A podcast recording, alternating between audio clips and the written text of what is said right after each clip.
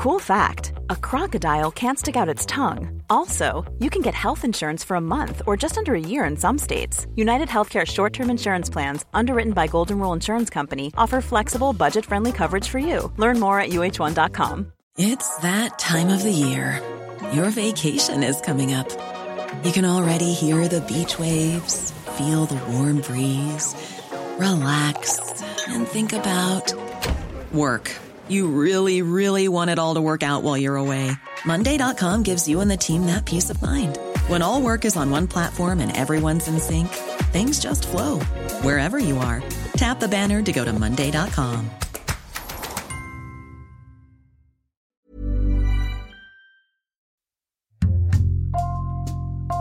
Bonjour, c'est Jules Lavie pour Code Source, le podcast d'actualité du Parisien.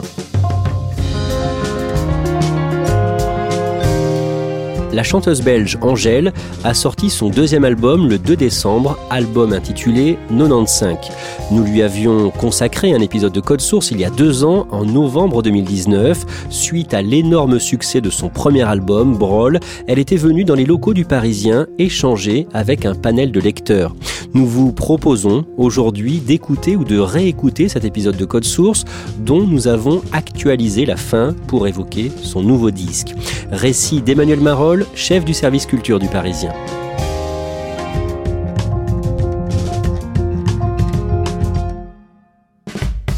Face au lecteur, une personnalité est interrogée par euh, des lecteurs du Parisien. C'est un exercice auquel se prêtent des politiques, des grands patrons, des syndicalistes ou des artistes confirmés.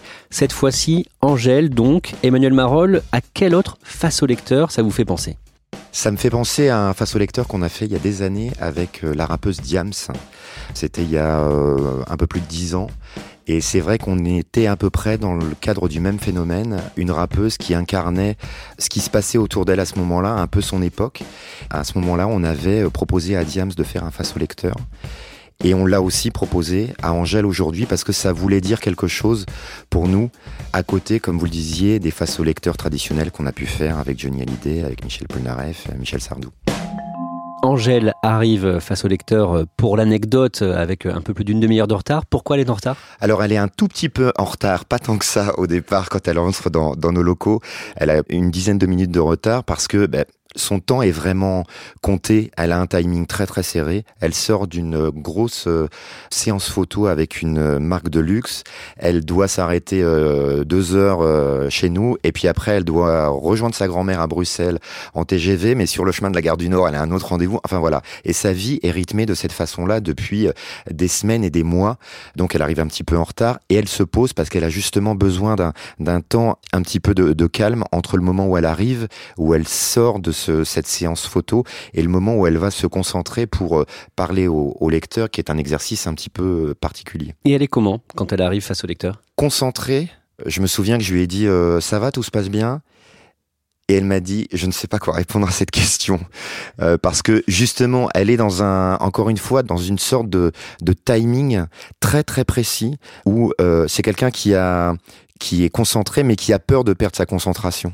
Euh, pour l'anecdote, quand elle est arrivée au, au, face au lecteur, il y a, y a des écrans euh, qui diffusent les chaînes d'infos dans la rédaction et elle, elle s'est retrouvée face, euh, assise et face à ces écrans. Elle nous a dit oh là là, c'est pas possible d'éteindre les écrans là parce que j'ai beaucoup de mal à me concentrer et je sens que ça va tout de suite me déstabiliser et me, déconcentrer. Emmanuel Marol, pour vous aider dans votre prise de notes, vous enregistrez l'entretien euh, qui va durer plus d'une heure avec votre téléphone et c'est grâce à ça qu'on va entendre ce que dit euh, la chanteuse, euh, mais pas d'image vidéo. Hein. Angèle voulait se sentir libre de parler sans avoir à surveiller son image et l'une des premières choses qu'elle confesse au lecteur, c'est qu'elle a le sentiment d'être dans un tunnel. Oui, alors c'est un mot assez péjoratif, un tunnel. Elle, elle dit c'est un c'est un beau tunnel, mais c'est un tunnel quand même. C'est-à-dire que alors on pourrait aussi euh, prendre la métaphore du plongeon, c'est-à-dire qu'elle a fait, elle, a sauté un peu dans le grand bain en commençant la musique et surtout en voyant que très vite il y avait du buzz autour d'elle. Et en fait ça s'est jamais arrêté. Donc elle est un peu euh, sous l'eau, alors sous un tunnel aussi, et elle commence à voir, elle le dit même, elle dit je je commence à voir le bout du tunnel. Alors souvent on dit ça quand on est déprimé ou quelque chose comme ça, ce qui est pas ce qui est pas son cas, mais ce qui veut quand même dire que euh, le succès et le tourbillon qu'il y a autour d'elle est parfois compliqué à gérer. Vous allez nous raconter comment Angèle est devenue en deux ans la chanteuse numéro un de sa génération pour les francophones. Angèle est belge, elle est née le 3 décembre 1995 en Belgique dans une famille d'artistes. Sa mère est une ancienne mannequin devenue humoriste. Elle fait du stand-up. Oui, elle s'appelle Laurence Bibot. Euh, on pourrait la comparer un petit peu à une sorte de Valérie Lemercier, de Florence Foresti. Donc, euh, elle est assez populaire en, Belgique. Elle a fait euh, des one-woman shows. Elle, participe à des mini-séries sur YouTube voyez, c'est dingue les accents, c'est marrant quand même, parce que il y a comme ça des accents qui rendent sympa, des accents qui rendent sexy, euh, des accents qui rendent pas sexy. Un pour nous en liégeois. C'est effectivement une enfant de la balle, Angèle. Sa mère est comédienne et son, son père euh, s'appelle Marca et est lui-même chanteur. Et lui, il n'a pas eu la, la carrière dont il rêvait. Non, il a ce qu'on ce qu'on pourrait appeler un succès d'estime. Il est assez populaire en Belgique. Ici, on l'a connu dans les années 90 avec quelques albums et notamment une chanson qui s'appelait la, la, poupée barbue. Euh, voilà, c'est un, un, personnage un peu lunaire, une, une chanson euh, qui à l'époque pouvait incarner une certaine vague de nouvelles chansons françaises. Il y avait des gens comme Enzo Enzo qui arrivaient chez nous, des gens comme Thomas Fersen. Voilà, il pouvait s'inscrire dans cette nouvelle scène-là. Voilà, c'est resté quand même assez confidentiel et quelque part aujourd'hui un peu culte pour les amateurs de chansons. Mais il a jamais réussi à percer en France? Non, il a eu un, un gros contrat à un moment chez, chez Sony. Euh, c'était aussi une autre époque. Hein. C'était à l'époque où les maisons disques avaient beaucoup d'argent et pouvaient signer des très gros contrats et, dire à, à, des artistes qui commençaient un petit peu à percer, ça va être énorme, euh, vous allez devenir une star. Voilà, ça a été un peu le cas de Marca. Il est un peu redescendu assez vite, mais ça lui arrivait de. Angèle raconte que ça lui arrivait de, de voyager en, en jet privé pour euh, aller chanter à Monaco pour des, des VIP, etc. Enfin, des choses un peu surréalistes qui correspondaient pas complètement à la chanson presque artisanale qui pouvait défendre lui. Quoi. Avec son frère, le rappeur Roméo Elvis, Angèle grandit baignée par la musique et quand elle est petite, elle est fan d'Hélène Ségara. Oui, alors ça c'est assez rigolo. Elles ont même chanté sur scène ensemble. Angèle l'a invitée il y a pas très très longtemps à l'Olympia. Et euh, voilà, à 5 ans, elle était complètement dingue d'Hélène Ségara. Elle a commencé à, à, faire du solfège avec une prof de piano. Et plutôt que de faire du solfège qui était quand même assez rébarbatif, elle a dit à sa prof de piano ah, Moi je veux chanter du Hélène Ségara. Donc la prof de piano qui connaissait pas spécialement Hélène Ségara a été obligée de commencé à maîtriser le répertoire et elle a été assez intelligente parce qu'elle a, elle a joué du Hélène Ségara pour l'accompagner et pour que Angèle commence à chanter. Puis petit à petit, elle l'a, elle l'a amené vers le piano pour que Angèle commence vraiment à, à jouer euh, du piano. Mais c'est vrai qu'elle nous disait pendant le panel que son rêve absolu, c'était que ses parents euh, participent à l'émission Star à domicile, une émission où on, on prenait par surprise des fans de, d'artistes euh, et les artistes en question débarquaient chez eux avec les caméras quasiment en direct. Alors évidemment, c'était un grand moment d'émotion etc. Et Angèle rêvait que ses parents participent à ça pour voir Hélène Ségara débarquer chez elle.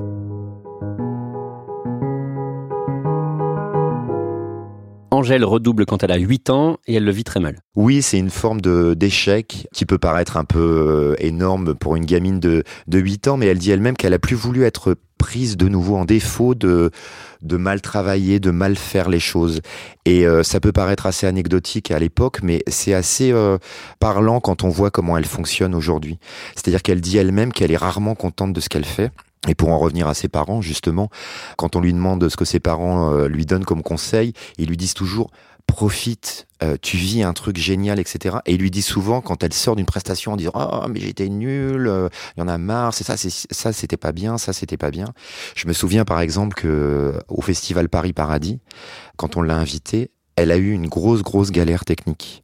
L'album n'était pas sorti, elle n'était pas du tout au niveau de popularité qu'elle connaît aujourd'hui. Ça a été vraiment euh, galère sur galère. Et elle est sortie de scène, elle était effondrée, quoi. Et je lui ai dit, mais t'inquiète pas, c'était vraiment super. Regarde, les gens étaient euh, super contents, etc.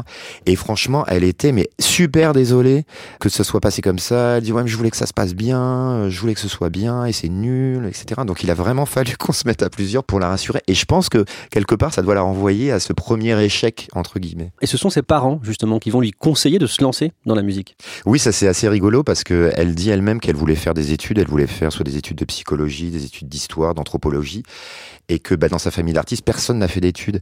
Et quand elle a commencé à dire ça à ses parents, ses parents lui ont dit oh, Tu vas quand même pas faire des études, quoi. Tu vas, tu vas faire de la musique presque comme tout le monde, quoi. En gros, nous, nous fait pas honte en faisant des études, c'était presque ça.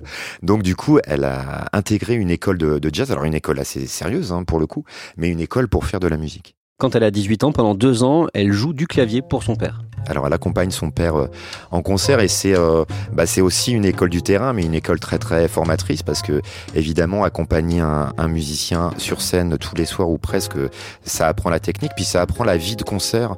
Aussi, elle dit elle-même qu'elle a commencé à apprendre à, à, voir comment fonctionnait un spectacle, comment fonctionnait une tournée. Euh, le matin quand on arrive, euh, voilà, on dit bonjour au technicien, etc. Enfin, il y a des rituels comme ça en tournée qu'elle a intégrés très très rapidement. À ce moment-là, quand elle a 19 ans, une copine l'inscrit sur Instagram. Elle est arrivée sur Instagram, qui est un élément clé de sa carrière, assez tard finalement, en 2014. Elle n'avait pas spécialement envie de euh, d'y être parce qu'elle dit elle-même que, en gros, c'était une époque où on mettait des photos de chiens et des photos de ce qu'on mangeait, donc c'était pas, ça faisait pas spécialement rêver. Enfin, elle, ça la faisait pas rêver. Et puis c'est une copine qui l'a inscrite en disant comme ça, tu pourras euh, suivre mes photos de vacances quand je serai euh, quand je serai à l'étranger, etc. Je suis dit bah oui, pourquoi pas. Et puis elle a commencé quand même à regarder un peu ce qui se passait sur Instagram et elle s'est rendue compte que il y avait des gens qui postait euh, des petites vidéos, à l'époque c'était des vidéos de 15 secondes, de reprises, de chansons, etc qui n'était pas toujours formidable, et ben elle évidemment immergée dans la musique, elle s'est dit bah, je peux peut-être commencer à faire ça aussi. Et elle a commencé au piano en se filmant à faire des reprises de Rihanna, des reprises de Katy Perry, euh, voilà. Et ça a commencé un petit peu à, tourner, à être partagé, à, à, avoir des likes comme on dit. Et c'est comme ça que son ancienne babysitter euh, Sylvie l'a contacté sur Instagram en disant j'aime bien ce que tu fais. Euh, moi, je travaille dans une boîte de com et j'organise des concerts à, à, Bruxelles de temps en temps, dans des bars, dans des cafés-concerts. Euh, on pourrait peut-être en faire quelques-uns avec toi. Et c'est comme ça que ça a commencé. Ces 15 secondes de vidéo étaient hyper, euh, hyper utiles parce qu'en fait, elle, ça me permettait de, de, en 15 secondes, de chanter des chansons que les gens connaissaient, que les gens puissent un peu entendre ma voix, mais en même temps, je pouvais faire des petites blagues, donc ça montrait qu'il y avait un côté un peu on se prend pas la tête et tout, et puis je pouvais annoncer le concert, quoi.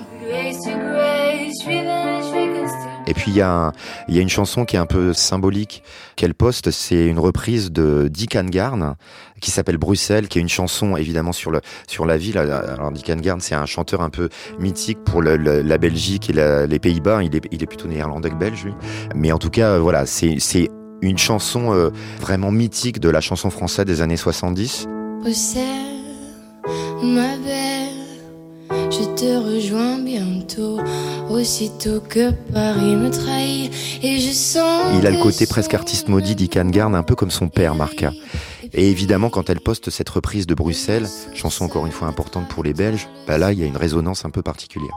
Le 23 octobre 2017, Angèle poste sur YouTube le clip de sa première composition, La loi de Murphy. De quoi ça parle? Bah, la loi de Murphy, c'est un peu les petites galères du quotidien, quoi. C'est euh, en gros quand on se lève le matin et que ça part mal et que c'est un enchaînement de, de choses qui, voilà, c'est la tartine qui tombe du mauvais côté, c'est euh, toutes les, les petites galères comme ça. Où on se dit, on va jamais y arriver. Puis là, c'est trop parti en couille. A d'abord eu la pluie. La loi de Murphy a décidé d'enterrer mon brushing. C'est une chanson assez légère et en même temps qui donne tout de suite le ton euh, Angèle, c'est-à-dire que quand on, fait pas trop gaffe à ce que ça raconte, on se dit bon c'est voilà c'est une petite euh, ritournelle de rien du tout, mais en même temps, encore une fois, ça parle tout de suite aux gens et il y a un rapport de proximité qui s'installe.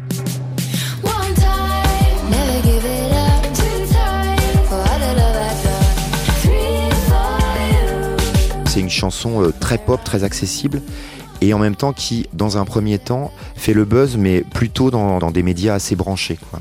des sites internet, euh, les inrecuptibles, des choses comme ça, et aussi parce que on présente Angèle à ce moment-là comme la sœur du rappeur Romeo Elvis, qui lui-même est en train de d'émerger qui est beaucoup moins connu qu'il l'est aujourd'hui.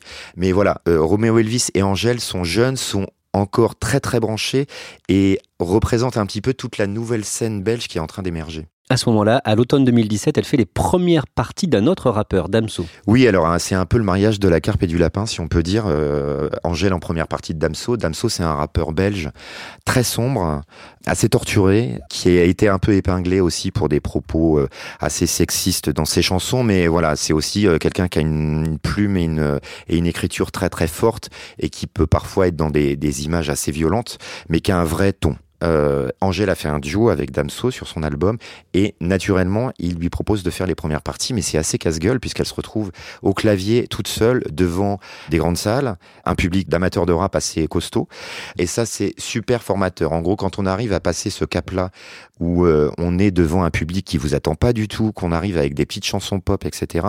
Après quelque part on peut presque tout faire. côté cœur, elle maîtrise sa communication en postant des photos d'elle avec euh, son compagnon, un danseur. C'est un danseur qui s'appelle Léo, qui a, qui a, été danseur de Christian de Queens. Et euh, voilà, à ce moment-là, euh, elle utilise beaucoup Instagram et elle l'utilise sans filtre. C'est-à-dire qu'elle partage évidemment ce qu'elle fait en musique, mais elle partage aussi sa vie quotidienne. Quelque part comme une presque adolescente de son, de son âge. Elle n'est pas complètement adolescente, mais elle a 20 ans à l'époque. Et euh, elle se dit, bah, Instagram c'est cool, je vais faire comme tous les, les, gamins de ma génération et je vais montrer euh, bah, ce que je fais le matin, euh, mon mec, euh, etc. En plus, il est danseur, donc on les voit danser chez eux, faire les andouilles, etc. Et puis, bah, forcément, la popularité aidant, elle a commencé à faire beaucoup plus attention. Et puis, la vie fait aussi que parfois les couples se séparent qui a été le cas. Et donc, euh, bah, d'un seul coup, euh, tout ça a disparu. Autant avant, je le voyais comme un truc où je calculais vraiment pour le coup rien du tout. Bah récemment, je me suis rendu compte que bah 2 millions, c'est beaucoup, parce qu'ils sont 2 millions sur Instagram. voilà, donc je fais quand même attention à ce que je dis, à ce que je fais, à ce que je montre. Je me filmais pas trop chez moi parce que j'ai pas envie qu'après les gens aillent faire des zooms sur le moindre recoin de, de chez moi et que les gens limite trouvent mon adresse et tout ça. Et ça, c'est le truc qui me font un peu peur, quoi. En mai 2018, elle donne son premier concert à Paris, au Trianon, et vous êtes sur place. Oui, j'assiste à ce premier concert pour justement euh, essayer de saisir un peu ce qui se passe autour d'elle. Il y a deux, trois chansons sur Internet, hein, notamment la loi de Murphy dont on a parlé tout à l'heure. Et puis, euh, le Trianon est complet, il est complet depuis des semaines, ce qui est pas rien. Hein, c'est une salle d'un peu plus de, de 1000 places à Paris. Il y a plein d'artistes qui arrivent pas à remplir le Trianon, même avec plusieurs albums. Hein. Et elle, en trois chansons, elle y arrive euh, comme ça. C'est super simple. Et là, je suis assez impressionné parce que je vois dans la salle, c'est-à-dire un public assez jeune, qui connaît les chansons, qui connaît des chansons même qui sont pas encore sorties parce que c'est des chansons qu'elle a déjà chantées sur scène, notamment en première partie de Damso, que certains ont partagées sur YouTube, etc. Donc je vois des jeunes gens chanter des chansons que moi personnellement je ne connais pas ou presque.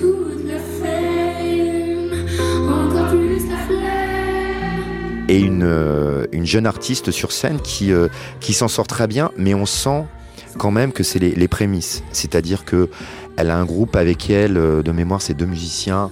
C'est pas complètement ça. Elle a un peu une petite scénographie, mais qui euh, est pas complètement taillée pour l'ampleur du phénomène qu'on sent monter. Et pour la petite histoire, je citerai pas qui m'a dit ça, mais il y a quelqu'un de sa maison de disques qui m'a dit euh, c'est très bien, mais là il va falloir bosser là parce que ça va pas du tout en fait la scénographie et tout ça. Là, ça peut pas continuer comme ça. La personne qui me disait ça sentait que ça allait sans doute aller très très vite pour elle.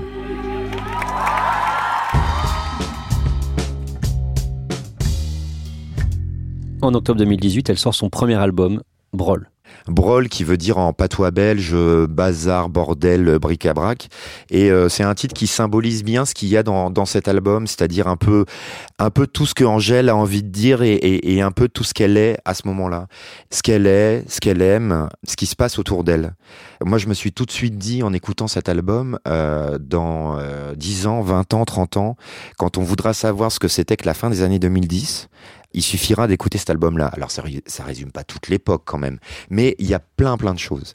Il y a euh, des choses sur les réseaux sociaux, la façon dont justement cette génération peut aborder les réseaux sociaux où on est forcément beaucoup plus beau, beaucoup plus drôle, beaucoup plus intelligent que dans la vraie vie, et que on n'ose pas trop y aller, mais qu'on regarde quand même ce que les uns et les autres font en disant oh là là j'aimerais tellement être copain ou copine avec elle, j'aimerais tellement euh, avoir les mêmes potes euh, ou les ou les mêmes copines que qu'elle ou que lui, etc. Enfin voilà, il y a des chansons là-dessus. Il y a une chanson qui s'appelle Ta reine, où elle parle de l'amour entre filles, ou en tout cas de l'attirance que euh, une fille peut avoir pour une autre fille.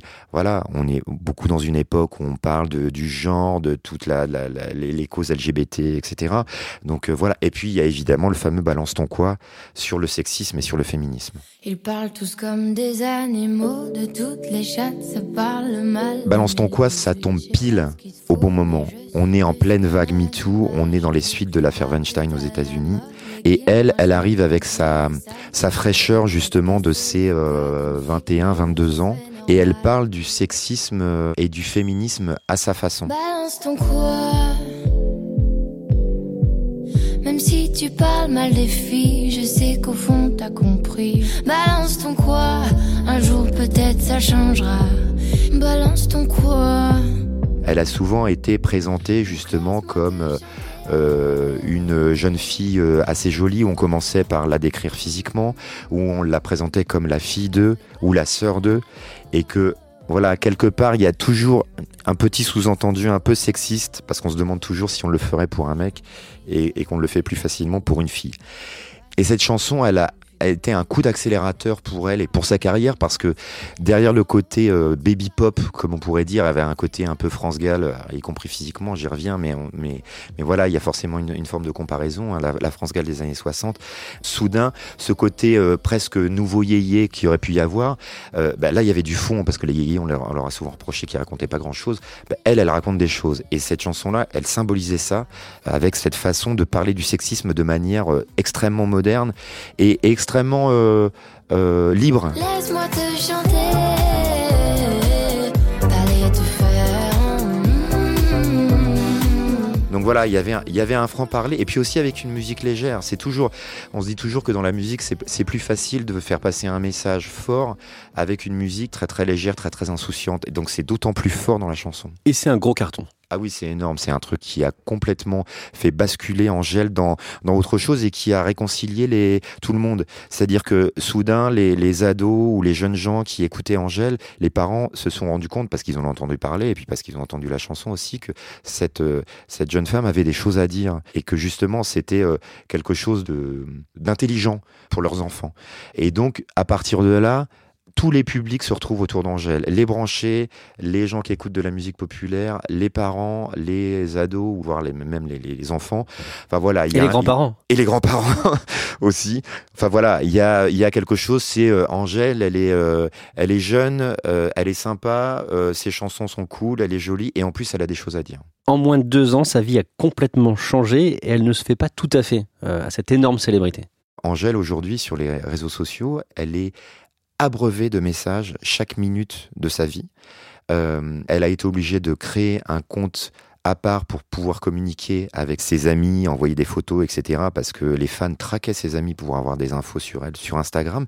Elle est obligée de penser à ce qu'elle va mettre comme euh, bonnet, comme je ne sais quoi, pour euh, pas trop se faire reconnaître, qu'on lui demande pas toutes les trois secondes un selfie, voire même qu'on lui vole une photo parce qu'il y aura un paparazzi qui traîne euh, par là. C'est sûr qu'il y a des jours où je me sens un peu prisonnière parce que si je suis fatiguée et que je me sens pas de. Enfin, que j'ai envie de sortir en jogging de chez moi pour aller acheter du papier toilette, parce que oui, ça m'arrive, bah, je sais que je dois quand même réfléchir à la manière dont je m'habille. Il y a toujours des gens qui, qui, sont là pour me dire Ouais, mais en même temps, tu l'as choisi, enfin, c'est le but du jeu. Non, j'ai pas choisi ça. Je veux faire des concerts, il y a un succès, ça arrive, et il se fait que le succès, ça va avec ça. Mais enfin, je m'étais pas du tout euh, projetée aussi loin mm. dans, ma carrière et j'aurais jamais cru en arriver là. C'est vraiment la plus grosse star en ce moment? Oui, parce que c'est une jeune femme qui vend énormément de disques. La tournée euh, qu'elle est en train de faire est colossale. On a rarement vu ça. Et on n'a jamais vu ça, enfin moi de mémoire, j'ai jamais vu ça depuis Stromae, par exemple. Justement, est-ce qu'elle risque de faire un burn-out comme Stromae? 90% de sa vie est consacrée à la musique. Donc il y a quasiment pas de place pour le reste et elle arrive parfois à saturation et c'est elle, elle le raconte c'est à ce moment-là que euh, elle peut euh, se blesser ou perdre sa voix quand elle sent que que là elle arrive à, la limite. Donc ça c'est à elle de le, de le gérer et c'est très compliqué. Pour en revenir à Stromae, Stromae il a il a connu ça aussi, mais c'était quelqu'un qui, euh, pour l'avoir beaucoup rencontré à l'époque, c'était quelqu'un qui était euh, extrêmement cool, extrêmement accessible, et qui à un moment a été aussi complètement dépassé et pris dans un tourbillon où il y avait énormément, énormément de concerts, où il y avait des sollicitations, lui, dans le monde entier, et que tout ça l'a complètement fait craquer. Et elle aussi, elle va avoir besoin un peu de, souffler, de prendre du temps. Oui, il va falloir qu'elle prenne le temps de souffler. Là, il y a la réédition qui sort, mais de toute façon, il va falloir qu'elle souffle parce qu'il faut qu'elle fasse une pause, sinon elle va effectivement péter les plombs. Pour éviter un burn-out, il n'y a que moi que je dois écouter. Et, euh, et, là, pour le coup, il faut se poser, il faut se dire, bah, il faut s'arrêter au bon moment. Il faut arriver à, à aussi prendre la mesure de tout ce qui se passe. Je pense que si on prend pas de plaisir, au bout d'un moment, c'est là aussi que, que ça nous tombe dessus parce que euh, quand il y a trop, ça beau être génial, on prend plus de plaisir, donc il faut essayer d'espacer. C'est un équilibre compliqué à trouver, mais euh, pour l'instant, j'ai l'impression que je le trouve. On en parle dans deux ans. Emmanuel Marol, nous sommes maintenant deux ans plus tard. Alors est-ce qu'Angèle a fait un burn-out finalement? Bah, c'est tel qu'elle a la réponse et quand on lui pose la question, elle répond pas vraiment en fait. Elle, elle dit euh, ni oui ni non. Elle dit c'était très compliqué, ce qui veut tout dire et rien dire. C'est-à-dire que oui, on est on est quand même pas très très loin du burn-out, même si euh, médicalement, psychologiquement, peut-être qu'on peut pas appeler ça comme ça. Qu'est-ce qu'elle a fait ces deux dernières années? Est-ce qu'elle a pu se reposer? Bah oui, elle s'est un peu reposée. Euh, alors un peu comme, j'allais dire un peu comme tout le monde parce qu'elle s'est retrouvée confinée euh, chez elle euh, et elle avait dans l'idée de faire un documentaire pour Netflix qui allait retracer justement ce succès fulgurant et en se posant chez elle et en commençant à, à se raconter, elle s'est rendue compte justement qu'elle était dans un état d'esprit pas très loin du burn-out finalement et que ce qu'elle retenait, bah, c'était plutôt l'aspect négatif des choses. Pense que personne n'est prêt pour ça. Quand on se retrouve du jour au lendemain dans toutes les radios, dans toutes les télés, j'étais hyper heureuse et en même temps, je me demandais, mais qu'est-ce que je fous là? Pourquoi moi? J'ai donc développé cette fille-là, une version améliorée de moi-même. Un mélange de tous mes fantasmes. La petite sirène, une princesse, Hélène Ségara, Priscilla, Ariana Grande. Tout ce à quoi je rêvais de ressembler secrètement. Seulement voilà, la vraie Angèle, je l'ai perdue quand on voit ce documentaire maintenant qui est disponible depuis quelques jours sur Netflix, on se rend compte que euh, bah, elle n'est pas en grande forme pendant toute cette période-là, qu'elle se pose beaucoup de questions, qu'elle euh, peut pleurer, qu'elle peut s'interroger, qu'il y a plein de choses qui lui échappent. Euh, sa bisexualité, par exemple, qui est outée. Dans la presse People et même avant l'apparition d'un hebdomadaire People euh, par Cyril Hanouna dans TPMP. Donc en fait, le mec m'a ôté a été la première personne à dire en direct que j'étais avec une femme, alors que c'était quelque chose qui était super compliqué pour moi à comprendre et à, envisager, qui était hyper intime. Et il l'a fait, alors que, je veux dire, j'aurais pu. Euh, ça aurait pu me poser des problèmes personnels dans ma famille elle voulait en parler à ses et tout ça, boum, ça, ça lui échappe. Il faut qu'elle gère euh, une affaire d'agression sexuelle qui met en cause son frère rappeur Romeo Elvis. Et évidemment, elle se prend tout dans la tronche, euh, genre, ah bah, c'est pas la peine de chanter Balance ton quoi pour euh, après être rattrapée par ça, par son propre frère. Enfin voilà. Donc tout ça est très très violent pour elle. Et finalement, l'heure et de documentaire de Netflix parle beaucoup de ça. Alors oui, c'était dingue ce qu'elle a vécu, mais c'est dingue côté positif, mais aussi côté négatif. Et quelque part, c'est presque ça qui l'emporte. Isolée chez elle à Bruxelles à cause du Covid, Angèle a dévoilé son deuxième album une semaine plus tôt que ce qui était prévu, le jeudi 2 décembre à minuit, album intitulé 95. Il est comment? Ben, il est un peu musicalement dans la lignée du précédent, c'est-à-dire que c'est pas la révolution, c'est pas une super production euh, américaine. Elle a continué à travailler avec la même équipe, notamment avec le réalisateur Tristan Salvati. Ce qui change, c'est plutôt les textes, c'est-à-dire que Brol, euh, on était vraiment dans une photographie de l'époque. Et euh, là, avec 95, donc 1995, qui correspond à son année de naissance, ben on est vraiment, comme son nom l'indique, dans quelque chose d'assez introspectif, où elle parle d'elle, à l'exception d'une chanson sur les violences conjugales qui la concerne pas du tout. Elle raconte et elle décrit en musique euh, tout le trouble et euh, le tourbillon qu'elle a vécu, et encore une fois, qui n'a pas toujours été facile à, à vivre. Moi personnellement, je suis un chouïa déçu par ce disque parce qu'il est vraiment dans la lignée du premier, un peu moins bien.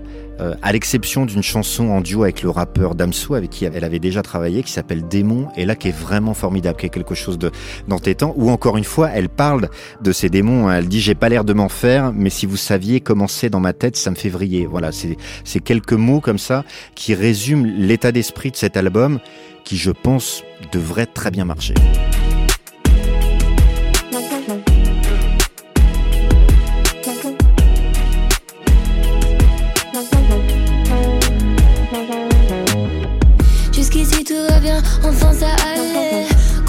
De rien avant de tomber. On verra bien demain, mais ça plus jamais. J'ai pas l'air de m'en faire, mais si vous saviez comment c'est dans ma tête, ça me fait briller. L'angoisse me fait la guerre et part en fumée. Jour après jour, je m'habitue à mes ennemis qui me tuent. Et j'apprendrai toutes les vertus.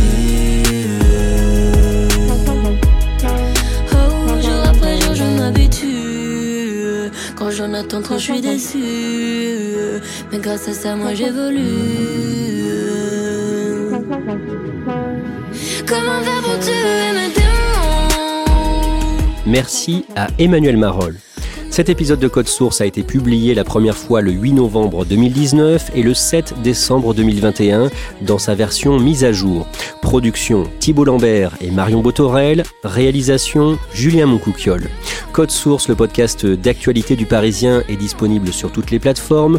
Nous publions un nouvel épisode chaque soir de la semaine. Pour n'en rater aucun, abonnez-vous. Vous pouvez nous suivre sur Twitter, nous laisser un commentaire sur votre application audio préférée ou nous écrire directement code source at leparisien.fr.